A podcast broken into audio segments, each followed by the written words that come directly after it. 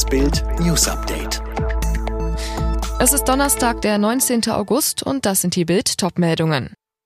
Kabul-Katastrophe und Flutversagen. Regierung bei allem immer zu spät. Clan-Razzia in Mülheim. 150 Polizisten stürmen Shisha-Bar. BGH entscheidet über NSU-Urteile. Es zieht sich wie ein roter Faden durch das letzte Jahr der Amtszeit von Bundeskanzlerin Angela Merkel. Wenn es wirklich darauf ankommt, wenn Bürger in Gefahr sind und die Hilfe ihres Staates brauchen, plant, entscheidet und handelt die Bundesregierung viel zu spät.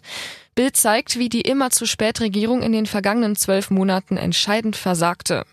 Corona-Impfstoff. Während Briten und Amerikaner sich schon im Sommer 2020 hunderte Millionen Impfdosen sicherten, zwang die Kanzlerin Gesundheitsminister Jens Spahn, die Impfstoffbeschaffung der EU-Kommission zu überlassen.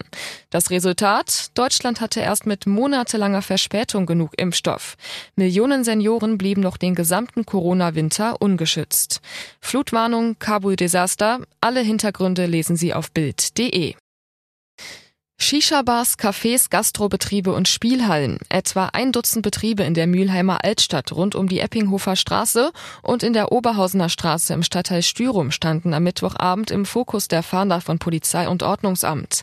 Großrazzia gegen die Clankriminalität. Punkt 19 Uhr rückten 150 Polizisten an und stürmten die Gewerbeobjekte. Im Rahmen des Aktionsplans Clan unterstützten sie rund 25 Beamte des Ordnungsamtes und des Fachbereichs Finanzen der Stadt.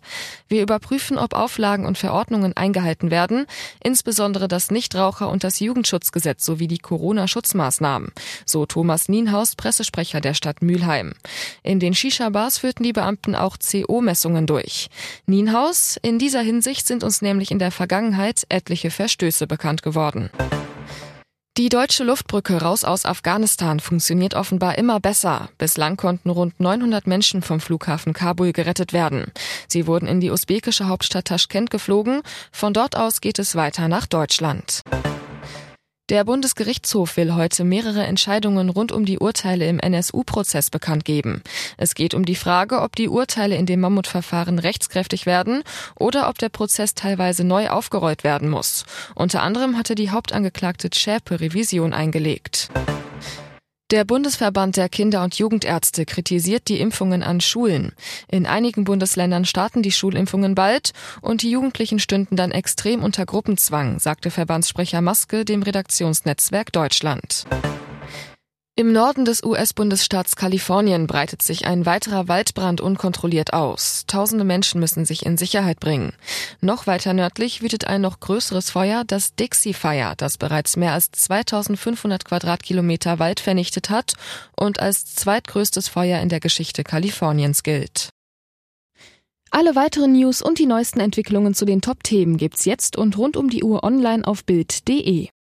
Fitbook hat jetzt einen neuen Skill, mit dem du in nur 10 Tagen fit wirst. Ganz einfach zu Hause mit nur 10 Minuten täglich.